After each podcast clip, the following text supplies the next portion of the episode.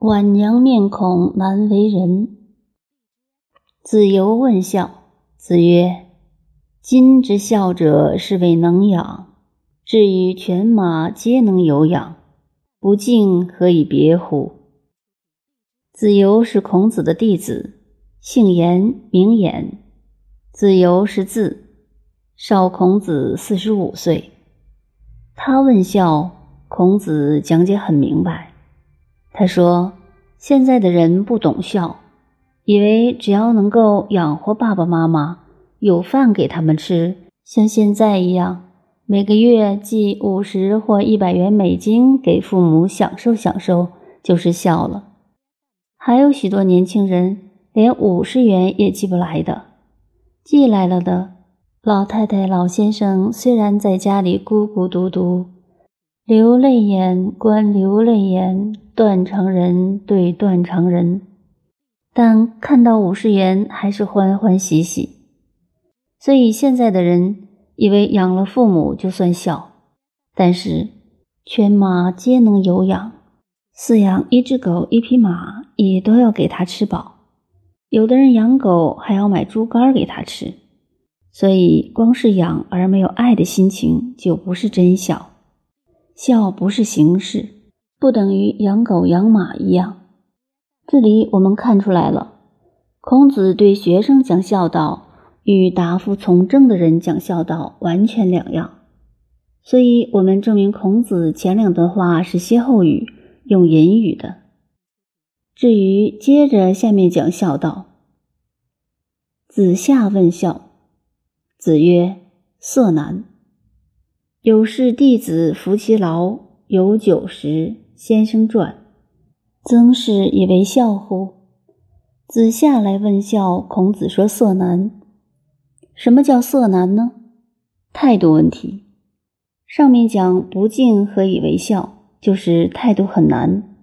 他说：“有事弟子服其劳，有事的时候，像我们做后辈儿女的，看见父母扫地，接过扫把来自己做。有酒食，先生传。”有好吃的就拿给父母长辈吃，曾氏以为孝乎？你以为这样就是孝吗？替长辈做了事，请长辈吃了好的，不一定就是孝了。为什么呢？色难，态度很重要。好像我们下班回家，感到累得要命，而爸爸躺在床上，吩咐倒杯茶给他喝。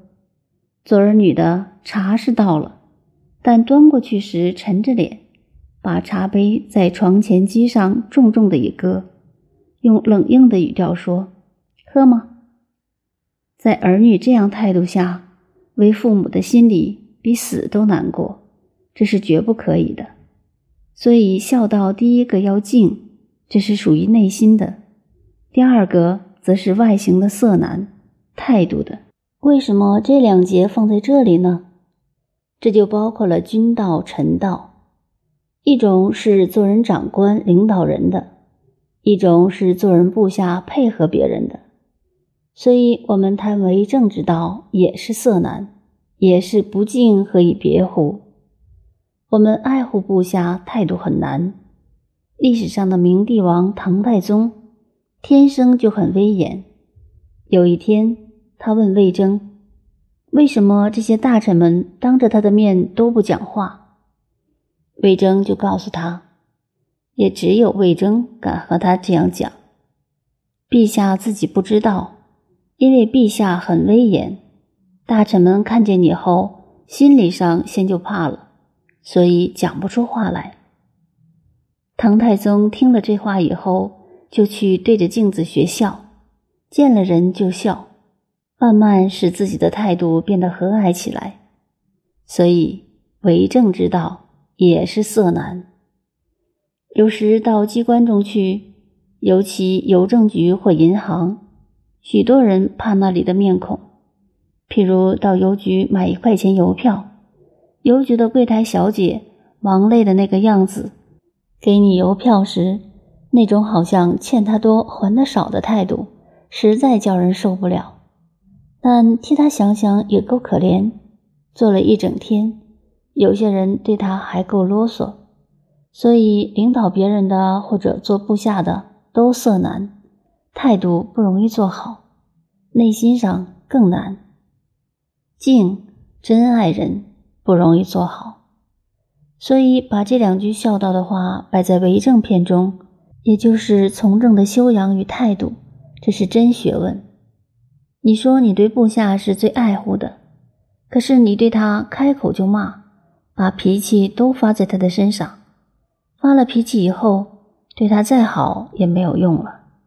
现在接下来讲孔子与颜回的谈话，包括了上面子游与子夏问孝道的，连起来放在为政篇里，是臣道与君道的礼。这一段是没有问题，单独记述出来的。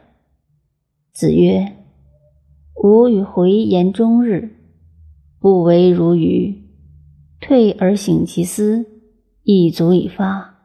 回也不愚。我们知道，孔子最得意的学生就是颜回，又叫颜渊。无论在道德或学问上，是孔门中首屈一指的人物，所以孔子经常提到颜回。讲到这里，我们说个笑话。我常常说，年轻学生们没有办法自己写东西，但是世界上最高明的人从不写作东西，一个字也不写。他们的思想学说都是学生写，像释迦牟尼、耶稣都是自己不写东西，而由学生写。可是中国的两个圣人就惨了，最糟糕的是孔子，学生不大写。都是老师写东西捧学生的，老子也很可怜，只一个学生也没写，自己写了五千字，这是中外圣人不同之处。今日我们所以知道颜回，也是孔子经常在他的著作里提到他这位得意弟子。这一段话提到颜回，他说：“我和颜回谈话，有时谈了一整天。”他从来没有反对过我的意思，看起来笨笨的，但当他离开我而单独生活，不在我面前时，做人做事都会自己检讨自己，结果不但是懂了我的意思，还能更进一步发挥我的意思。由此看来，颜回并不笨。现在问题在于，为什么又把这样一段话编在这里呢？